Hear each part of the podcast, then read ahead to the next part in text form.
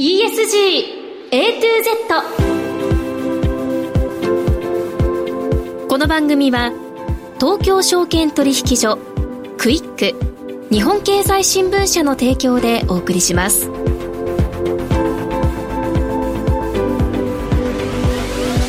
皆さんこんにちは。滝口ゆりなです。1月29日月曜日のお昼皆さんいかがお過ごしでしょうか？この番組は ESG A to Z というタイトル通り近年世界規模で関心が高まっている ESG を A から Z までつまり入門編から応用編まで全てお伝えする番組です。ESG とは E、Environment 環境 S、Social 社会 G、Governance 企業統治。この3つの頭文字を取った略語で企業が持続的な成長を目指すために必要とされている課題です。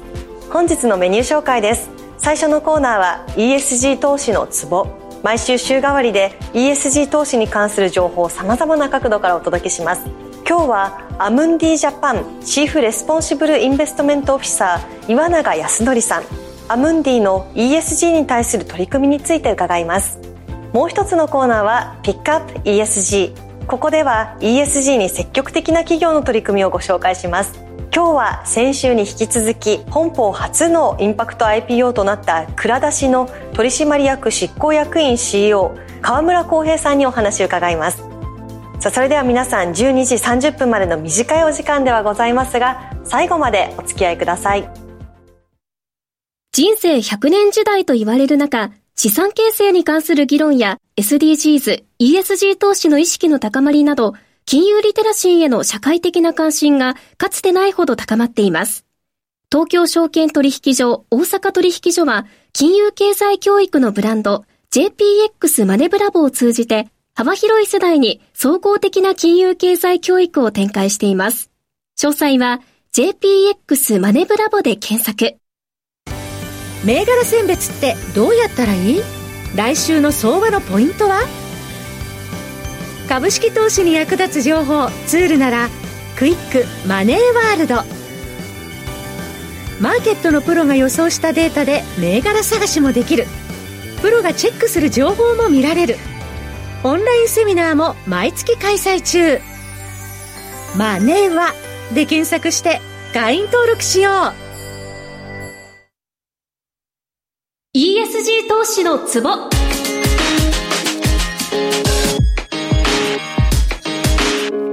最初のコーナーは週替わりで ESG 投資に関する情報を様々な角度からお届けします。さて今日はアムンディジャパン Chief Responsible Investment Officer 岩永泰典さんにお越しいただきました。岩永さんよろしくお願いします。よろしくお願いします。さて、アムンディはフランス・パリに本社があるヨーロッパを代表する資産運用会社ということですが、はい、えー、御社のことについてまず詳しく伺いますでしょうか？あ、そうしました、はい、パリにですね、モンパルナスって場所がありまして、そこにまあ本社ビルがありまして、はい、私どもまあ資産運用の会社で、グローバルでおよそ2兆ユーロほど、まあ、お預かりして、あの資産運用してるんですね。で、まあ、全世界で言いますと、35カ国で、まあ、事業を展開してます。運用拠点っていうのがありまして、これ日本を含めまして、世界に6個あります。全世界で今従業員が5400名ほどいます。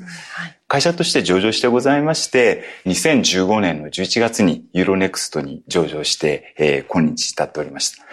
実はですね、日本の歴史って長いんですよ。日本の実は DNA がありまして、あの、かつてあの、山一証券の関係会社で投資顧問があったんですけども、はい、ここも私どもの日本法人の源流の一つなんですね。で、まあ、現状は働いておりますメンバーが約170名ほどございまして、個人のお客様、そして、まあ、年金等の機関投資家のお客様のご資金お預かりして、大体残高で7兆円ほどございます。はい私ども、欧州ではまあナンバーワンと言われております。世界でも受託資産でいきますと、10種に入る位置づけでございます。なるほど。2010年の設立以来、企業理念の4つの柱があるということで、はいまあ、その一つとして、社会、環境上の責任を掲げて、うん、ESG の力を入れてこられたとい。うことだと思うんですが、はい。はい、運用部門とは別に責任投資部門があるんですね。すね独自の ESG レーティングをつけてらっしゃるということも伺ったんですが、このあたり詳しく伺いますか、あ、承知しました。まあ、あの、これ、欧州っていうその土地柄もあると思うんですけども、えー、歴史的に文化的に、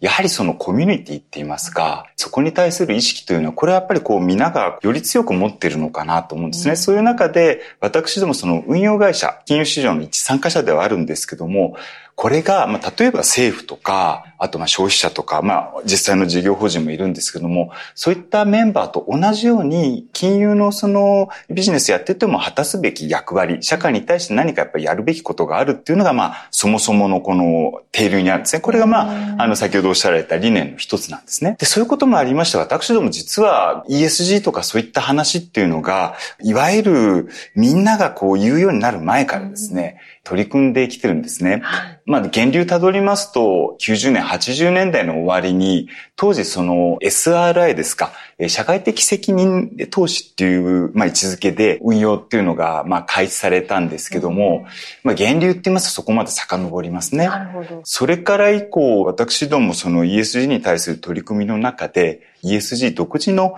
評価ってことを取り組んでます。まあ、要するに投資対象となります、いろいろなその会社があるんですけども、それをまあ横比較して、で、まあ、それぞれまあ、セクターの中で、どこが優れていて、じゃあそうでないのはどうなのかっていうのを、まあ、総合評価していくっていうような形なんですね。はい、これは大体歴史的にはまあ10年ほどもう歴史あります。で、毎月毎月そのデータっていうのを更新してます。じゃあどれぐらいに対して今それをやってるかっていうと、現状ですけども、グローバルに1万9000社ですか、の発行体について、そういったような評価を下してます。はい、したがって、まあ主要な指数ですね。株式であったり、社債であったり、ここに対してはカバーっていうのが、まあ、ほぼほぼ、まあ、えー、9割、まあ、場合によっては、まあ、すべて対象となってるんですね。はい。で、じゃあそれを具体的にどうやってるかって話なんですけど、えー、ESG っていうのは、本当に評価することっていろいろあります。すね。で、いろんな材料があるんですけども、はい、私どもこれをですね、まずはその、社内の ESG アナリストの、まあ、知見と、そして社外から取り入れるデータと、これを両方を使って最終的にアムンディはこういうふうに考えるという評価に結びつけてるんですね。まあ今ですとまあグローバルにいろいろその ESG の評価、そしてデータを提供する会社ってのはあるんですけど、えー、私どもは現状まあ約15社ほどと契約を持ってまして、うん、そこからまあ様々なそのスコアでありますとか、あるいはリポートっていうのをまあ契約の中で取り入れて、はい、でまあ現データはそうやって来るわけです。で、まあ、それぞれその評価会社っていうのは、同じようなところを見るにしても、ウェイトの置き方が違ってたりして、出てくる結果っていうのは、必ずしもこう一様じゃないんですね。はい、でそういったものをまあ、たくさん集めまして、まあ、いわゆる世間のコンセンサスっていうのをまずまあ、得てくるというのが一つ。で、物の見方がある中で、どこの見方がより自分たち、今度はこの社内のリソースのアナリストの考え方にもよる、あの、が反映される場所なんですけども、どういったところの見るのがより良いのかっていうのを勘案しまして、そしてまあ、約グローバルに今20名ほどいるんですけども、アナリストが、はい、そしてそれぞれにセクターを担当して、その自分が担当しているセクターですと、ESG の中で、じゃあこういったことを中心に自分のセクターで見るのがいいなと。ついてはじゃあ、どこのデータを使うのがいいかっていうのをまあ判断してウェイトを決めて、で、そのウェイト付けをもってして、E と S と G それぞれの評価があり、で、最終的にそれを総合する評価になると。はいまあ、そこでスコアができまして、そのスコアって言いますのを、まあ、この私ども責任投資部門として、個々の運用部門と、まあ、並列して存在してます。はい。したがって、債券をやっている部門もあります。株式やっている部門もあるんですけども、そういったところに提供するわけですね。えー、で、そのデータをどう使うかは本当にまあ、投資のプロセスの私ども、アクティブの運用もあります。アクティブもまあ、その定性的にジャッジメンタルの運用もあれば、定量的な運用もあると。あるいは株だけじゃなくて社債もありますんで、それぞれのその投資プロセスの中で責任投資部門が提供する ESG のスコアなり、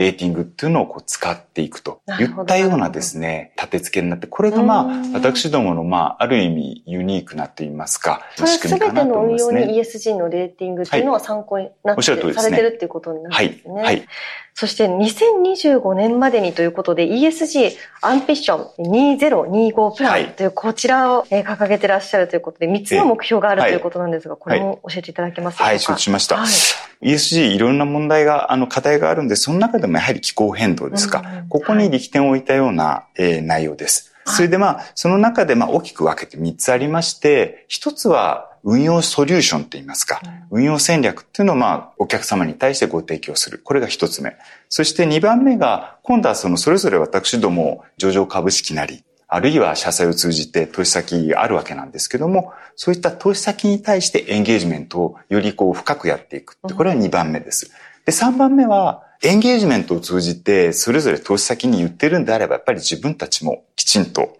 その気候変動、はいあるいは2050年までのネットゼロに貢献するようなことをやっていこうという、まあ、この3つの柱でやってます。さあ、そして、アムンディジャパンが運用されている日本株のアクティブ戦略についても伺えますでしょうか？はい。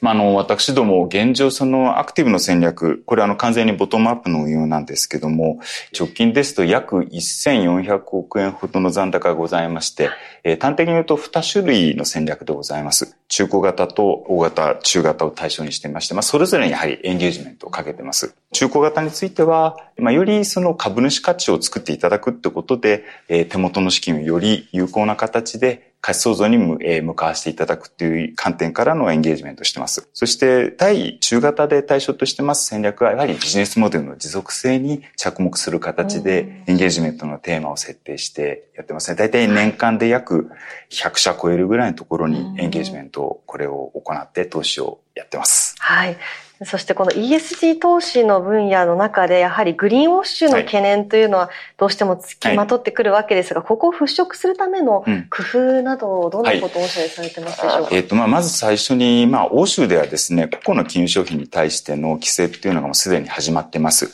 SFDR ってものなんですけども、まあ、我々、その欧州の運用会社として日本でオペレーションをやる上で、まずその SFDR の考え方っていうのをまずベースにしてます。日本におきましては、さらにそれに加えまして、やはり ESG っていうのが、まあ、主たる要素の投資の要因であるってことを踏まえて、それをきちんと開示して、そしてまあ、どういったものを見てるかっていうものをお客様にお伝えできるような透明性といいますか、開示というのに取り組みを行ってございます。はい、そして最近、脱炭素に積極的に取り組む日本企業というのはすごく増えていて、その ESG の S のソーシャルと G ガバナンスの部分というのは、うん、まあこう日本的な慣習などが壁になっているのかわかりませんが、ね、まあ改善にちょっと時間かかっているなという印象もありますね。はいはい、で、こういったこう企業とはどのような対話をされていらっしゃるかという部分、ぜひ教えていただきたいんです。はい。S の部分について言いますと、やはり日本では人的資本ところが言われてるんですけども、はい、まあ、まずもって、そのまあ開示を通じてまあ、それぞれその、改めてその部分に気づきを持っていただくってことではないかなと思うんですね。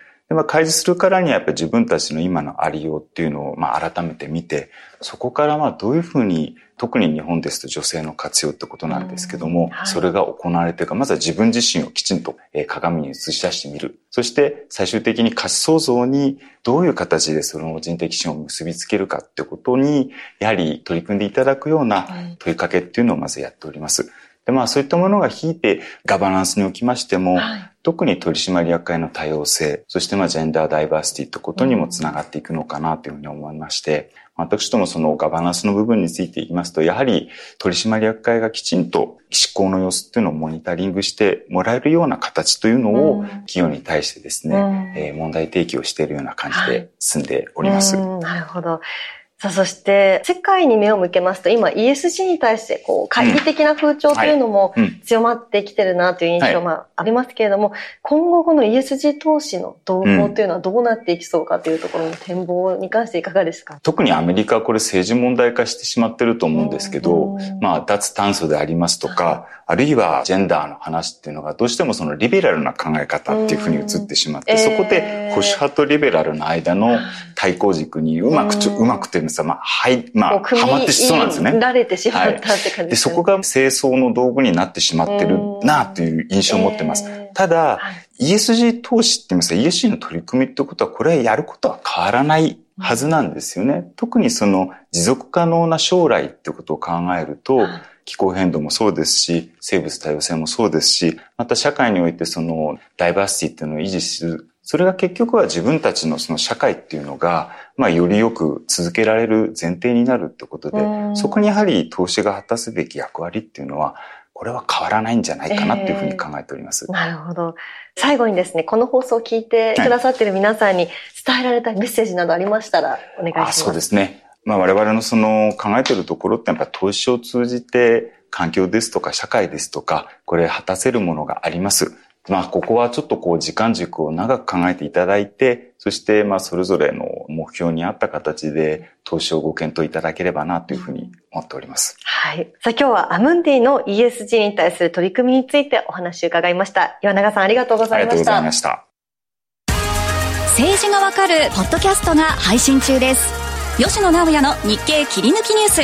ホットなニュースを熱く伝えます。日経のベテラン記者が最新の政治ニュースを総まくり。経済の視点からも詳しくお伝えします。毎週火曜日の配信です。詳しくは番組ウェブサイトをチェックしてください。ラジオで一番多い言葉は挨拶かもしれません。おはようございます。こんにちは。こんばんは。お疲れ様です。おやすみなさい一日の始まりや終わりなど挨拶をバトンに私たちはつながっています。そして挨拶はあなたへのエールでもあります。ラジオから聞こえる声とともにあなたの日常もたくさんのエールで溢れますように。世界を広げる音があるラジコ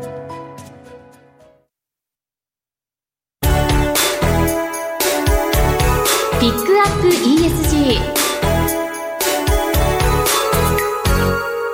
さあ、ここからのコーナーはピックアップ ESG。ESG に積極的な企業の取り組みを詳しく伺います。今日は先週に引き続き、倉田市取締役執行役員 CEO、河村康平さんです。よろしくお願いします。よろしくお願いします。今回は蔵出しが取得した B コープ認証ですね。そしてここからの事業展開などについてお話を伺っていきます。蔵出しはこれまでの取り組みが評価されて、2017年のソーシャルプロダクツアワードを皮切りに、環境大臣賞、農林水産大臣賞、そして消費者庁長官賞など、本当に様々な方面から受賞されていらっしゃいますけれども、消費者や企業の賛同があって成り立つビジネスだと思うんですけれども、まあ、前回ね、はい、日本実はフードロス大国だというお話ありましたが、その日本でも意識が今こう変わってきてるということなんですかね。そうですね。はい、フードロスの問題っていうのは日本では、えー、観光庁でいうと5府省庁消費者庁ですとか、環境省ですとか、農水省ですとか、様々な省庁がこう取り組んでるわけなんですけども、2014年に創業した当時ってなかなかフードロスって一般的には広まっていなかったと。で、それを削減しようとするプレイヤーもなかなかない中で、私たちがずっと取り組んできたということもあって、まあ、各官公庁の方々っていうのは、クラダシを認知いただけているというようなところでございます。ISO のジュネーブのこう新しいサーキュラーエコノミーの考え方っていうところでも、こういったフードロスの削減に取り組んでいく中で、クラダシっていうの事例を日本のベストプラクティスとして紹介いただいたりとかということで、あの流れというのは非常に強まってきていて、そこから消費者の方の動きも大きく変化してきたのかなというふうに思ってます。なるほど。そして昨年2023年6月に東証グロース市場に上場されました。B コープ認証を取られた企業が上場した日本初のケースとなったというところで非常に話題を集めたと思うんですが、まず改めてこの B コープ認証制度というのがどういうものなのかというところを教えていただきたいのとですね、これかなり厳しい基準と伺っていますけれども、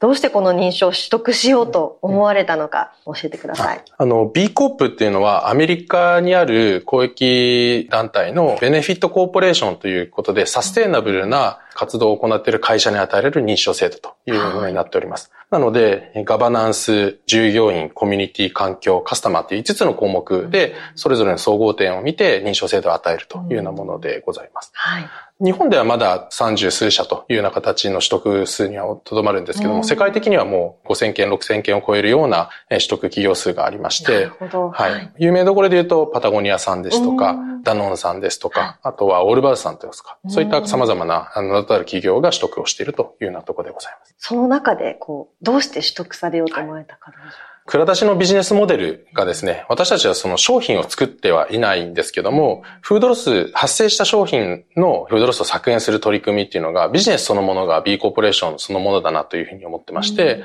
このビジネスモデルっていうものを認証制度で一言で表せるといいなっていうようなところがあったので、B コープを取得したというようなところです。なるほど。ただこれ、まだ日本では30数社ということで、うん認証を取得するの結構大変だったんじゃないで。すね、足掛け3年近くかけて取得をしたというようなところでございます。はい。どんな課題というか。先ほどの通り5つの項目を一つ一つアセスしていかないといけないという中で、例えばダイバーシティに富んだ採用計画を立てているかですとか、サステナブルな永続的に続くような企業としてのガバナンス徹底されているかですとか、まあ、そんなものが定点的に観測されるというようなものでございます。で、B コープを取得してそこで終わりではなくて、実は B コープを取得してからがスタートというようなところもありまして、はい、いわゆるこう会社の経営理念におけるどんな会社理念を作っていきたいのか、どんな会社にしていきたいのかっていうことがサステナブルな形で現れているかどうかの評価をするような形でもあるので、うん、この現時点ではここが足りないけどここは言うよね。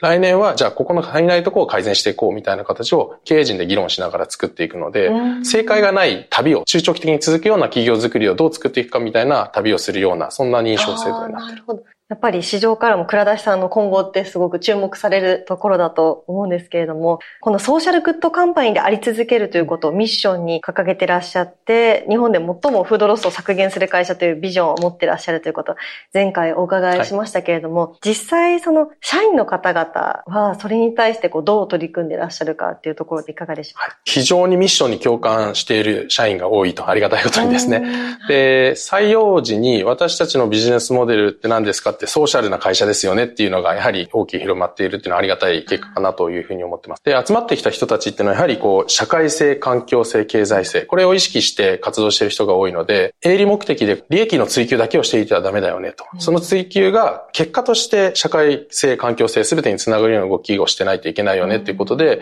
すべての施策、動き、意思決定の背景にはこういったソーシャルグッドカンパニーであり続けるっていうのが、寄与してるっていうのが、今の会社の状況かなと思ってます。前回その基金を作ってらっしゃるっていうお話もありましたし、はい、蔵出しチャレンジっていうのはあるというのもお伺いしましたけども、はい、このあたりもう少し詳しく伺えますか、はい、ソーシャルグッドカンパニーっていうことで、蔵出し基金というものの中で、蔵出しチャレンジというものを行っております。具体的には都心部の学生を地方に派遣して、地方で農作物の収穫のお手伝いをするという、地方創生及び食育っていうことをやっているというところです。これをですね、弊社のメンバーっていうのが積極的に参加したいということで、募って順番待ちしているような状況で。えー、はい、そんなに人気なんですね。そうですね。はい、なるほど。そして、ホームページ拝見しますと、ミッション、ビジョンとともにバリューが3つ掲げられていますが、はい、このバリューについてもお話伺えますか、はい、私たちが掲げているバリューっていうのが、前例を作ろう、アクセル全開、明るく楽しく元気よくってこの3つとなっています。はい、掲げているミッション、ソーシャルグッドカンパニーであり続けるビジョン、日本で最もフードロスを削減する会社と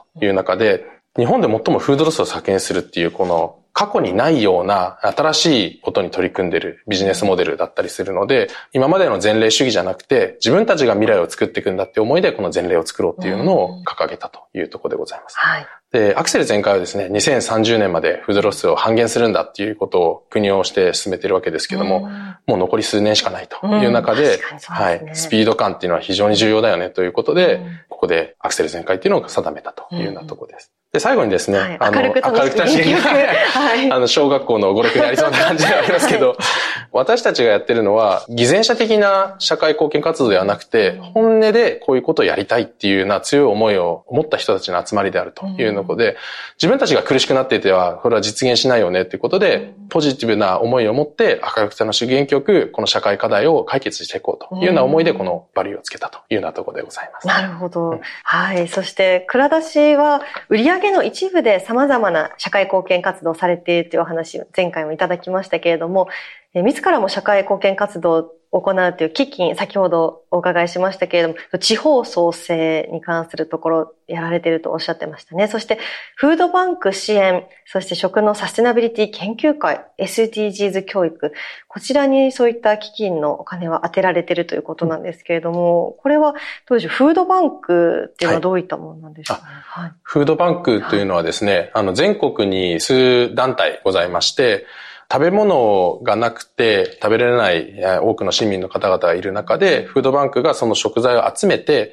それを皆さんに提供するような団体機能があると。で、それをその商品を集めるのが実際にはすごく大変だったりするので、蔵出しがそのセンス自治体のハブとなって、そこに食材を提供するというようなハブ役をやっていたりというような形でございます。はい。そして研究会もやってらっしゃるんですね。そうですね。食のサステナビリティ研究会ということで、あの、私たちは食に関するフードロスを削減するというようなことで取り組んでるんですけども、はい、日本には名だたるナショナルブランドの、え食品メーカーさんがいらっしゃると。で彼らがこう、え代替肉ですとか、完全栄養食ですとか、未来の食っていうものをすごく研究されている中で、私たちの力だけじゃなくて、一緒に手を合わせて未来のサステナブルな食を考えていこうよということで、集まって、えフォーラムを開催したりとか、勉強会をしたりとかっていうことで、えやってるものでございます。そして、株式上場されてから半年も経ってるというところだと思うんですけれども、今後の事業展開の見通しであったり、展望、どう考えていらっしゃるかというところ、いかがでしょうか？